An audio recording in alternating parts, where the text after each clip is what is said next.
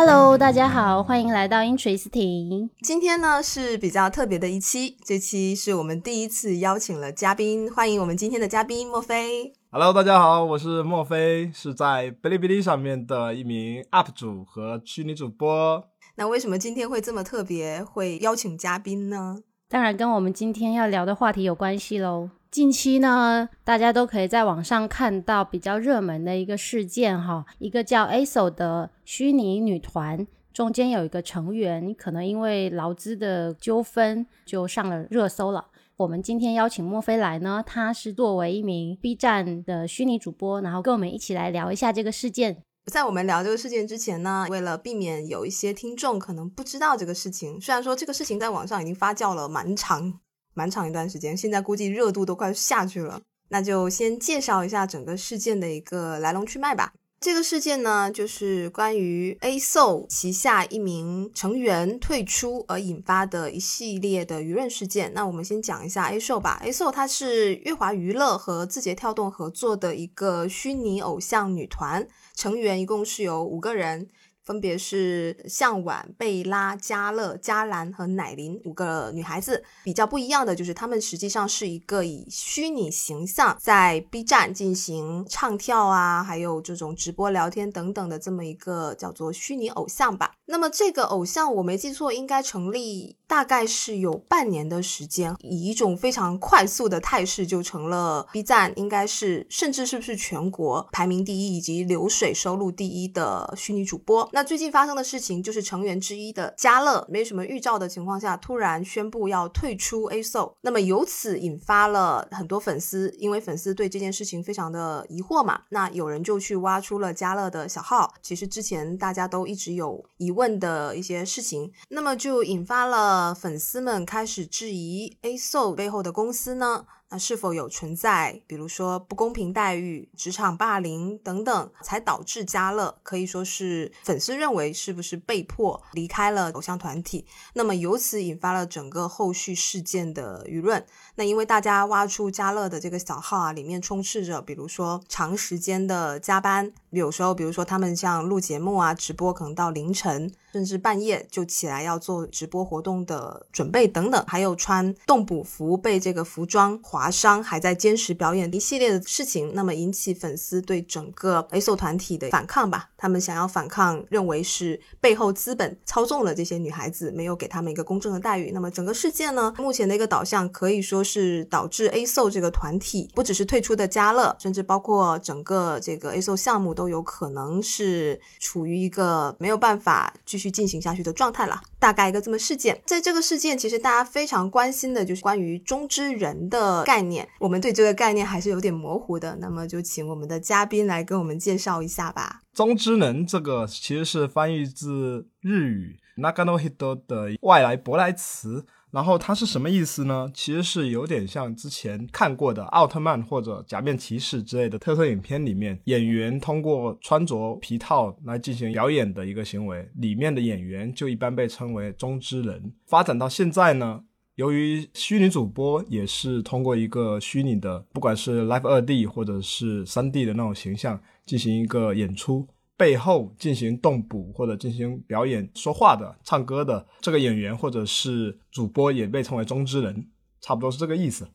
其实我们是不是就是可以理解为中之人，就里面的那个人嘛，是吧？就是字面意思。对对对，也就是虚拟形象后面的。正在进行一个表演的这样的一个人，嗯，那也就是说，刚才金文跟大家聊的那个加乐的小号嘛，那其实这个小号是中之人的小号，也就是背后这个真实的女孩子的社交账号了。哎，其实我刚才想到中之人，按莫非这样的解释，在我印象中，可能最早是，就我的印象是最早是不是迪士尼的那些表演人员啊，就扮演公主那些人。呃，其实不是，一定一般来说可能得有穿着，比如说去年前年大火的玲娜贝尔这种看不到的脸，只能通过肢体或者是动作来进行一个表演，这样一般才能被称为中之人。迪士尼乐园里面的白雪公主之类的，其实是你可以看到演员的脸，这个一般来说不会去称之为中之人。也就是说，这个人他其实是完全隐藏在角色背后的。对对对。莫非你刚才有跟大家提到一个词叫动捕嘛？嗯嗯。那什么是动捕呢？动捕其实是已经不算是很新的一个技术，其实我们很早就可以看过有关动捕的媒介信息，比如说。《指环王》彼得·杰克逊在二零零二年的那一部电影里面有一个角色叫做咕噜，他就是依靠动捕来实现这么活灵活现的。通过一个演员穿着带有识别点位的动捕服去进行一个拍摄，再根据动捕服上面的节点来套到三 D 的骨骼中，应用到建好的角色模型，然后那个角色模型就跟着演员一起动。这个是一个当时的技术。发展到现在呢？虚拟主播的动捕其实一般分有三种，第一种是最简单的，你在电脑上面去进行一个说话，或者是通过语音来控制角色的表情，它识别到你的麦克风，虚拟角色就会跟着你去进行一个说话动作，这是最简单，连图像都没有的。第二个就是通过电脑摄像头进行一个动捕，然后识别你面部的表情，左右甩动头啊，点头啊。闭眼睛啊，来进行一个最基本动作捕捉，然后这个也是 B 站等一些现在直播网站上面最常见的虚拟主播的方式。最高级的其实就是像这次我们聊的 A s o 一样，是一个类似于电影工业里面的动捕服，在专门的工作室里面进行一个全身的动作捕捉。演员就是需要穿好动捕服，戴好动捕头盔，因为那个头上还有麦克风之类的，进行一个演出。录完之后，外面的虚拟形象就是以一个全身或者半身的情况进行一个演出，然后这种也是最逼真，然后最活泼的一种，成本也比较高。那莫非你作为，因为你自己本身也是一个算是虚拟有虚拟形象主播的这么一个身份嘛？是的。那对于 A So 的这种虚拟偶像，他跟你好像还是不太一样的吧？你对他们是有什么看法？呃，A S O 是这个样子的，A S O 在动捕技术上面，就是我刚才所说的，用了最高级别的全身的那种动作捕捉，然后点位非常多，并且捕捉的细节非常的丰富。这样的话，它的那个整个的形象是非常生动活泼的，给人的感觉也更加真实。可能是由于这个原因，A S O 的呃人气会在很短的时间内达到整个网站、整个直播领域里面。比较高，到了那个顶级的那个水平，动捕技术还蛮先进的嘛。那一个人应该完不成吧？A S O 这样的公司，他们需要一个规模不小的团队去运营这样的一个虚拟偶像团体。呃，我所知道的可能就是除了动捕的演员之外，还需要有现场的一个制作团队，可能还需要活动策划、活动运营、直播间的管理员，很有可能还是需要一些美术来做支持，还有舞蹈老师之类的去。训练他们平时的动作和表演之类的，肯定是一个比较大的团队。支持这些团队的，肯定还有一些负责人、管理人员之类的。诶，我在网上有看到哈，说这种 A S O 女团的形象背后是有类似编剧这种人呢？应该有的。他们每周都会有个宣称的是七乘二十四小时的那种不间断的那样的一个直播活动，如此高频率的去直播，一定得需要有团队去想要怎么维持日常这样的运营，因为他们一直都在曝光。持续获得人气跟新鲜感，肯定是需要一大堆人去进行运营。我猜，因为我们这些小主播平时也要想破头皮去整一些活，搞一些能让大家有兴趣去看，或者是引起话题性的一些节目。其实从刚才墨菲来讲，几乎他们整个直播活动，或者说他们的这个作为虚拟偶像的一个工作，几乎是没有停过的。这跟大家在网上。就是粉丝声讨的一个认为，就是中之人的工作时长、工作强度严重超过了一个正常的水平。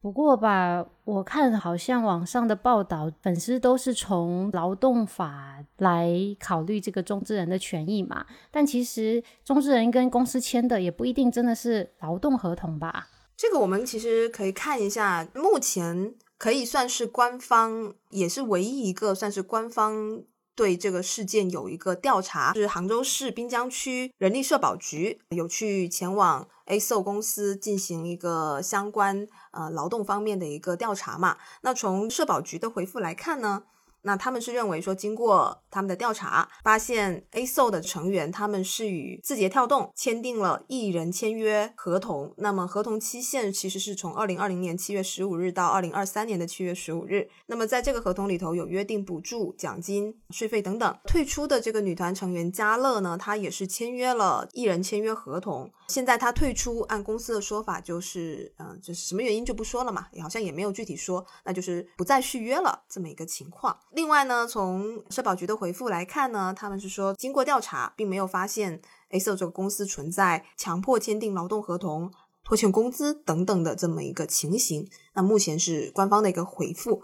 那从这个回复来看，那实际上嘉乐可能跟公司这里签的是一个艺人签约合同，因为我们也没有办法去看到这个合同的一个具体内容嘛。那只是从名字上来看，好像似乎并不是一个劳动合同。那如果不是劳动合同的话，他们还能签什么其他类型的合同呢？那如果不是劳动合同，大概率就是普通的民事合同啦。也就是说，双方是平等的民事合作关系，可能里面会写合作协议。哦，那据我所知啊，平台上面很多主播的收入其实构成，如果是分几种情况，一种是有工会这种组织。那关于工会呢，我可以简单的说一下，就是类似于介于直播平台跟主播之间的一个像中介一样的组织，它负责帮你去做一个运营，然后从中间收成。主播跟工会签订一个协议，收入其实包括。礼物流水啊，再扣除劳务税啊，再加一点接广告的一些收入，这个其实算不算劳动合同还是协议呢？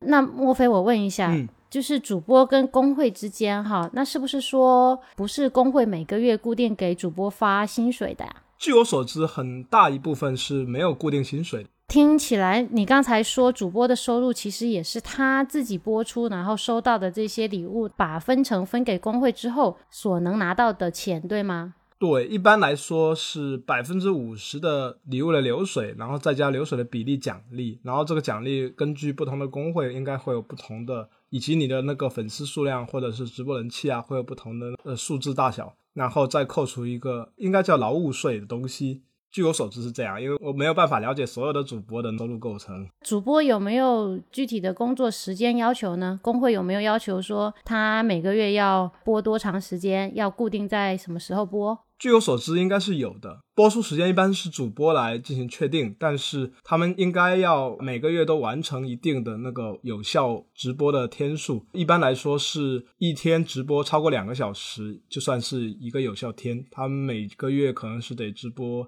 十几或者二十几天，也有的主播可能没有这种硬性的要求。其实听起来呢，主播跟工会之间的这个协议哈，应该是民事的合同啦，它应该不是这种劳动合同，因为它其实你这个报酬不是说工会固定发多少薪资给你，主要还是主播自己去直播然后产生的收益。嗯，然后你们这个工作时间其实他也没有要求说你每天工作八小时，他也是比较灵活让主播来安排的。好的，欢迎大家收听英锤思婷法律咨询 播客。不好意思，我觉得你们刚才的那段对话特别特别的像我们的法律咨询。对，因为呃，其实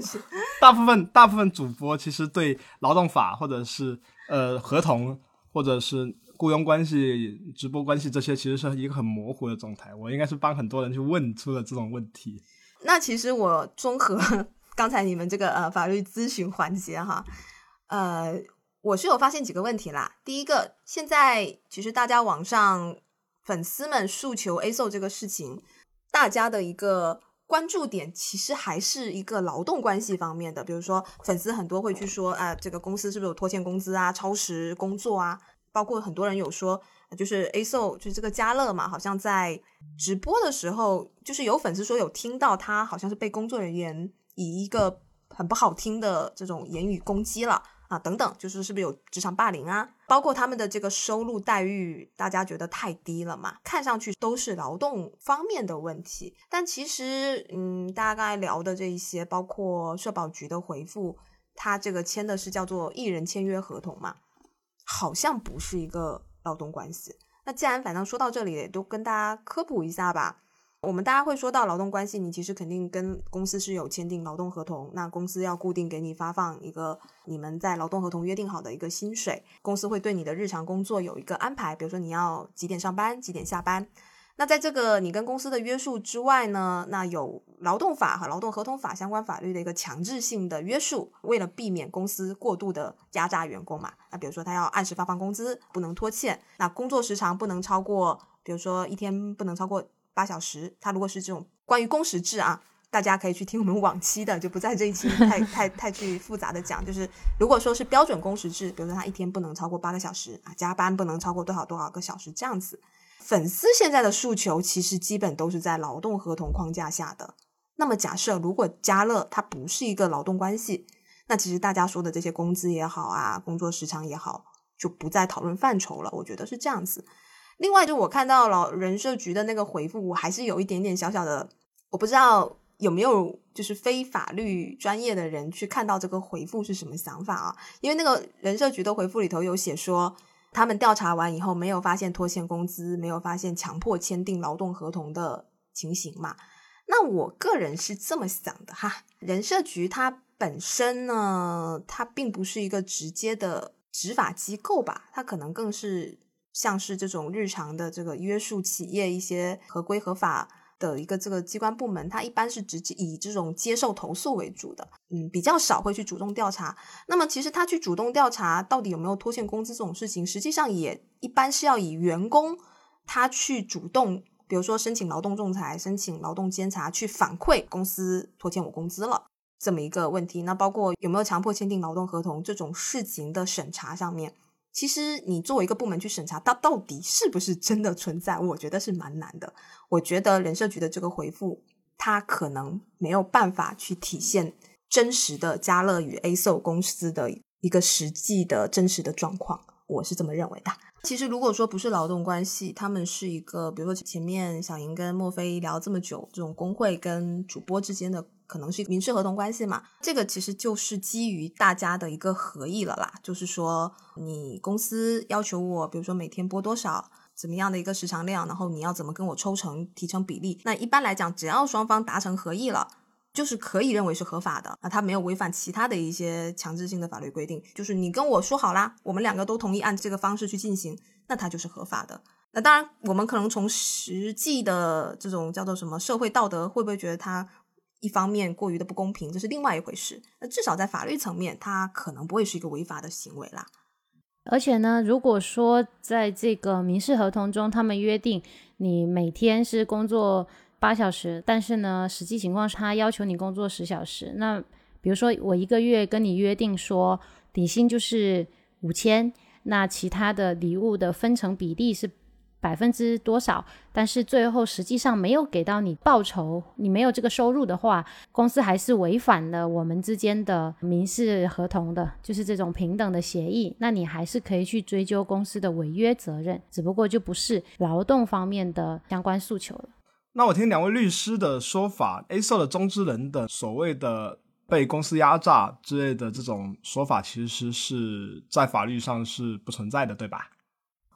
嗯，我觉得回答你这个问题，其实我们要区分一下事实跟法律，它其实有时候并不是直接挂钩的。就是粉丝说的这些事情可能是真的存在的，但是呢，因为我们现在不知道他们究竟是什么关系，他们之间就是公司跟家乐之间到底有什么约定，他有可能通过一些法律层面的操作或者约定协议的操作，这些在大家看来不合理的事实，它有可能并不违法，应该这么理解啊。理解了，理解了，这个这个我明白。那么其实我们今天这个播客内容也是建立在一个讨论了，也要跟听众朋友们说一下，就是网络上的舆论，从目前透露出来的情况，其实大部分还是在于一个网络舆论的阶段，并没有特别真实的情况，我们其实是看不到的。其实也就是说，这些判断到底准不准也不好说啦，因为很多都是粉丝挖出来的东西嘛。它的这个真实性以及它投射到法律事实上到底是不是这么一回事，其实是不好说的。而且我们最重要的是，真的没办法看到中之人跟公司之间签的协议，那其实就没有办法判断协议到底是个什么样的性质。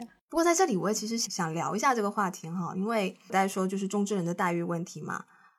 其实刚才也想问一下莫非，像是他们一般来讲，你如果不是签约公司。假设他是自己一个独立的主播，他一般像这种独立主播，他的收入来源正常是，因为粉丝有一个诉求，就是说他们给 A SO 他们女团送了很多很多礼物啊，流水就达到了不知道几百万，几百万，好几百万。嗯，但实际上他们可能只能抽取到百分之一，据说是百分之一。对对对，是的。那么如果说他是个人主播，是不是说他们就可以，就是粉丝给了他们投多少钱，他们就可以拿到多少钱？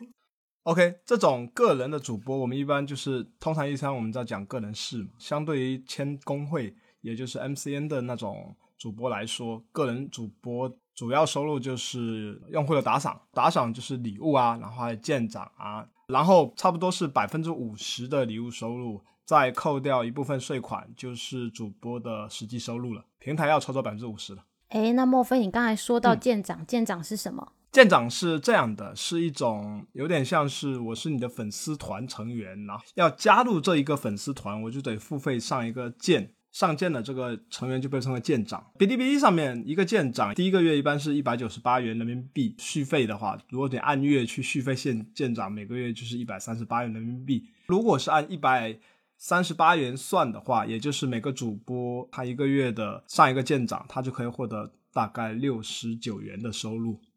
六十九元还要扣税吧？应该是，我认为应该是要扣税的。嗯嗯，那听起来还是很少哎哎，不过 A 手那个好像听起来更少，他们好像说充个舰长，一个团员只能收到六毛八，是吗？这个我不是特别的清楚。如果是按百分之，如果是按万分之一还是百分之一算的话，可能真的很少。据我所知，A 手是哔哩哔哩上面第一个达到万件的主播，就是有一万个舰长一个月，因为在 B 站里面。整数的舰长呢，应该是一个比较高的成就。比如说，你如果拥有了一百个舰长一个月的话，B 站还会给你发一个奖牌来告诉你你是达到了一百个舰长的主播这样子。所以达到万舰其实是很不容易的。但是具体一万个舰长，中之人能拿到多少收入，我是拿不准的，因为也只是都是传闻而已。那其实，因为莫非我是有大概知道你平时做主播的一个情况，其实。要做一个直播节目啊，我觉得还是不容易的，就包括前期准备啊、内容的构思啊等等。因为我想到，就是我们刚才讨论说，像 A SO 他们其实虽然说收入流水这么大，但他们实际上只能拿很少的一部分嘛。我们前面也聊到了 A SO，它其实是一个整个大的团体在运作的。嗯，我之前就我们在准备这期节目之前，我也看了很多相关的一些这种评论嘛，也有提到。实际上就是说，作为虚拟主播的这几个人，他是直接面对粉丝没有错，可他们背后是有非常多的工作人员在付出劳动，所以他们收入的那些流水，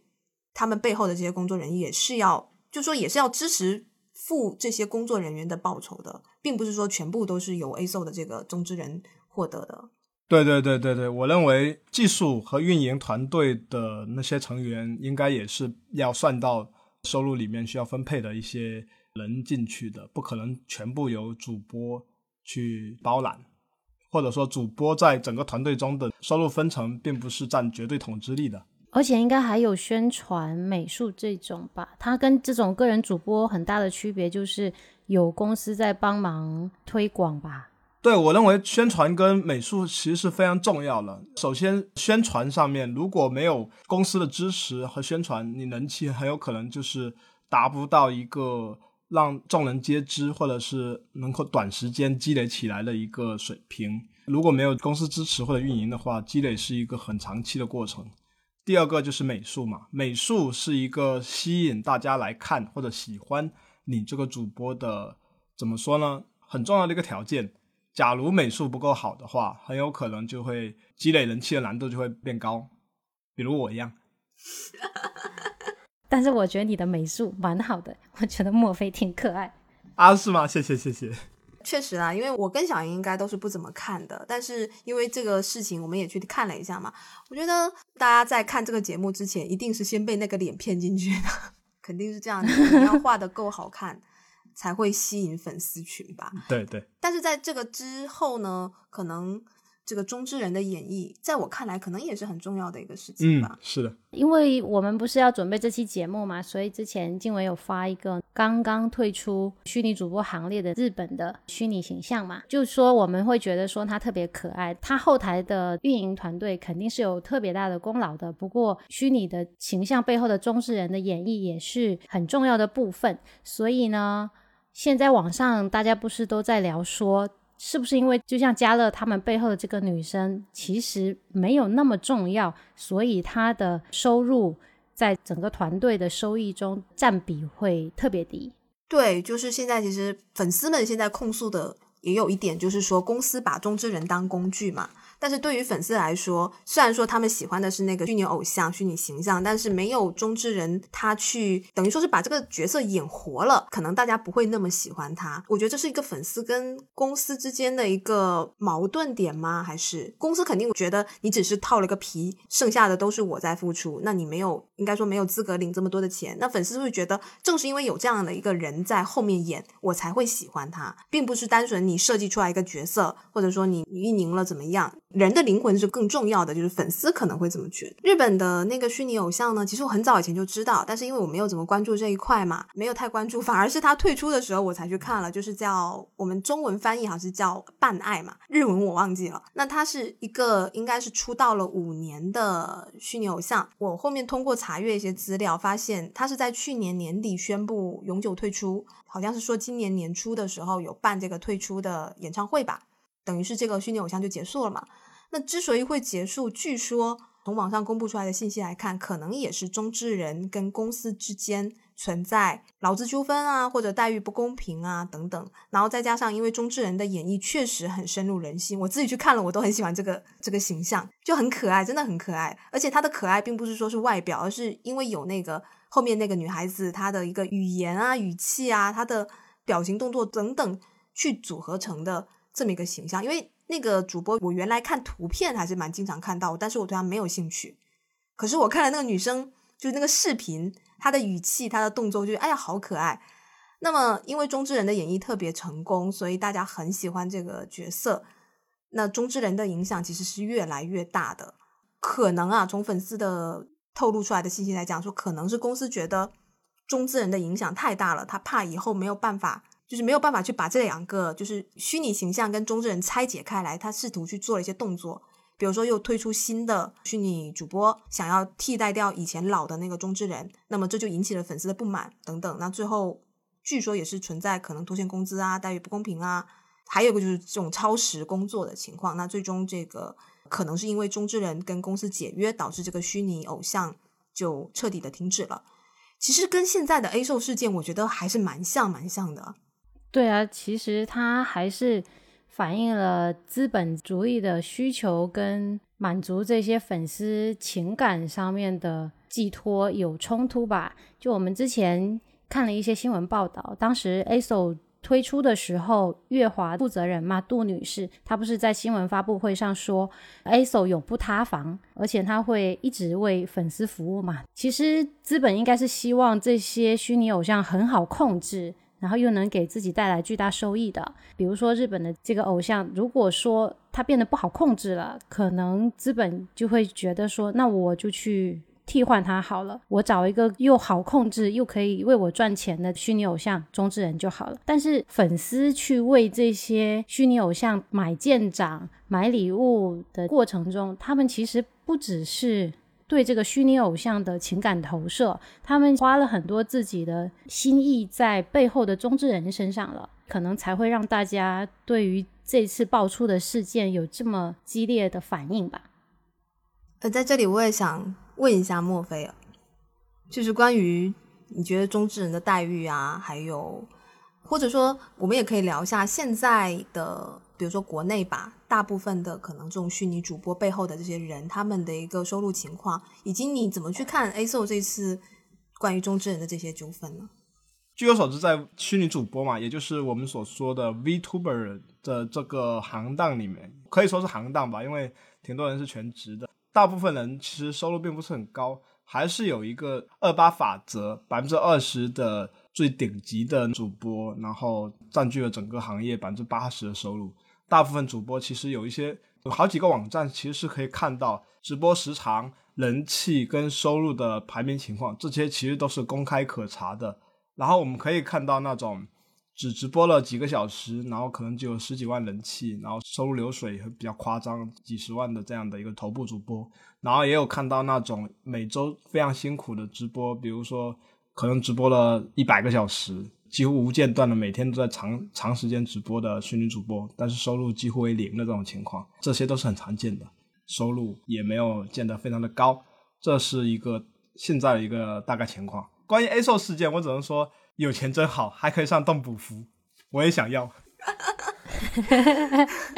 嗯，确实，因为有动捕，可能呈现出来的效果是真的是完全不一样。是是是，那种效果就是像我们这种小主播是没有办法达到的，成本非常高。哎，那我想问一下，就比如说嘛，我现在想要去就是用一下这个动捕服，然后拍一个这种什么视频，大概需要多少钱？呃，是这样的，动捕服只是动作捕捉的一个环节，利用动捕服去。捕捉完你的动作的数据之后，还需要进行一个绑定的操作。这个绑定是一个比较专业的名词，我简单解释一下，就是把你的数据身上的每个点，比如说你关节每个点，绑定到电脑上面三 D、二 D 模型上面的对应的骨骼的点。这样的话，比如说你胳膊动一下，里面的虚拟形象胳膊才会跟着动一下；你眨个眼睛，虚拟形象才会跟着眨眼睛。这样的一个绑定操作，这也是需要一个。专业的技术人员去进行制作的，所以成本其实应该不低。何况动捕服务你还需要在一个专门进行动捕的空间内去做，还有专门的设备，成本其实不低的。突然想到，哎，是不是就是如果大家有去看过那个什么电影拍摄幕后，就是有那个演员穿着一身，然后旁边围着一群的工作人员在那边什么指导，还有后面有个绿幕，对对对对对，其实就是那那种吧。是是。哦，那可能这个还这么不是一般的个人主播有办法去，除非他要花很多的钱是的，请一个团队来做。啊，我现在觉得整个听下来，我觉得中之人也其实是蛮重要。但是如果说就是说他要做一个虚拟偶像，要达到这么成功，可以说是每一个环节都是必不可少的。就是中之人的演绎也很重要，但团队人员的付出、策划等等，这个可能真的没有办法说单纯的就某一个角度说公不公平。哎，我觉得，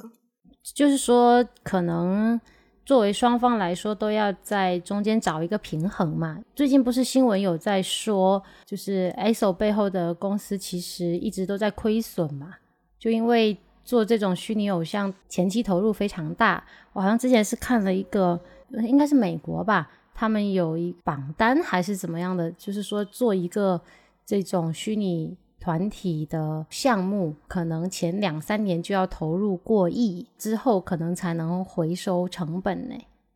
那我们这个 ASO 都才运营了半年，如果说这次的这个纠纷没办法平息，那可能不只是说这几个女孩子，就是背后的中之人可能会失业，他们整个团队可能都会失业，就不只是。资方会亏钱的问题，他这些美术啊、编剧啊、宣传啊这些团队的各个成员有可能都会面临失业吧？对，包括其实我有在网上看到，因为现在退出的是这个嘉乐这一这一个嘛，那其实剩下的女孩四个女孩子她们是愿意续约的。我有看到一些言论在说，作为这种虚拟偶像嘛。对于中之人来讲，可能一方面也是完成一些人的梦想吧。要知道，有可能，比如说是外形条件没有那么好，也有可能自己本身不可能有那么强大的资源，但是他想要成为偶像，或者说去做这样的工作，他去依附一个这种虚拟形象，然后就是获得这样的成就，可能是很难的。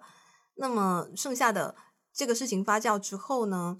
当然，粉丝其实也是基于一个非常朴素的正义，或者说朴素的道德观。但事件的结果有可能是导致整个背后，包括拥有梦想的一些人，他们都会失去他们的工作。有说到 ASO 里面有一个女生，应该是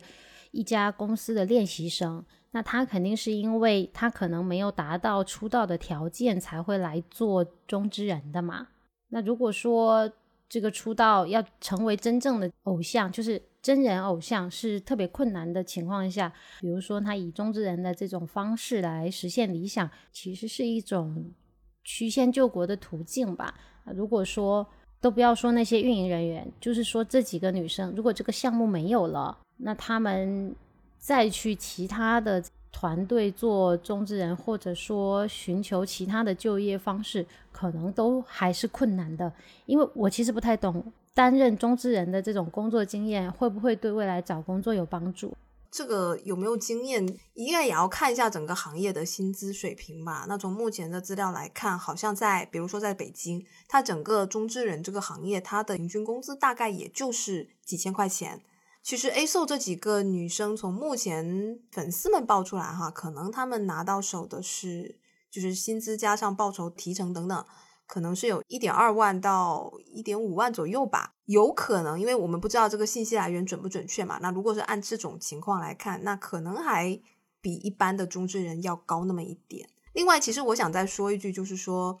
大家粉丝一直在控诉的这种超时工作的问题，我觉得这是一个行业的问题。就是我们其实前面聊了那么多，就是主播他要维持到一个热度，他是要一直在出作品，一直在表演，一直发视频、发直播等等，他才有可能去积累粉丝吧。所以他们可能就是行业的特性，注定了他们就是要这么高强度的工作，他才有可能获得这么高的热度。对啊，像我们两个这种佛系更新的也很少吧？没有啊，你们佛系更新还没有我佛系直播好 来的佛，你们还不够佛。你自己会不会觉得这种更新频率跟那个热度其实应该相关性是非常大的？其实是的，就是如果你很长时间不更新，你的粉丝可能就会开始看其他主播的东西，或者是转移他的兴趣了，这个是很有可能的。会掉粉是吗？不一定会掉粉，但是你的粉可能会变成僵尸，或者或者你的粉可能只是关注了你，并不会去真正的再参与到跟你的互动当中，就是不再给你刷礼物了，或者是说他可能就是已经喜欢别人了，然后就对你来说，对你来说可能就只是个路人。呃，那我这边其实插一句啊，似乎现在虚拟主播中之人这个劳资问题一直爆出这种劳资问题嘛。那像最早早期像迪士尼这种演员这种中之人，听说好像他们的工资待遇跟工作环境也不怎么样。但是这么长久以来，似乎没有发生过，至少是没有很大范围的这种发生过这种问题呢。莫非你对这个有了解吗？可能是迪士尼有西半球最强法务吧。呃，好吧，有可能。那其实我觉得今天讨论到最后，法律问题是一回事，可能更多的还是整个行业的一个规则啊，行业的问题吧。行业问题之后，可能我们才有办法去讨论到底是不是有这个劳资问题，还是这种协议不公平等等。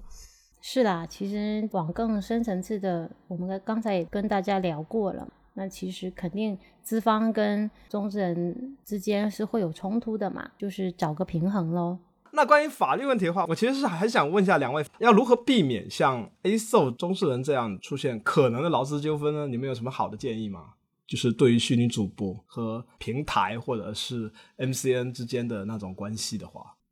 莫非你刚才讲的是有涉及到不同的法律关系啦？比如说，它有可能是劳动关系，那也有可能是合同关系，因为他们受不同的法律规制嘛。我这边就先讲一下劳动关系吧。首先呢，如果说是建立劳动关系，那他其实在入职的时候肯定是会跟公司签订一个劳动合同，那么他就享有一些法律上规定的权益，比如说他可以要求公司给他缴五险一金，嗯啊，社保这些，这个都是主播自己需要去关注到。如果公司没给你缴，你要及时的向公司提出要求，嗯，公司拒绝，那你可以通过比如说向社保局投诉的方式去主张你的权利。那第二个就是按时发放工资。首先，工资约定是在你们入职的时候是要有谈好的一个工资发放的构成，比如说是每个月固定工资多少，提成多少，有可能会出现一个情况，就是他可能在劳动合同会写的比较。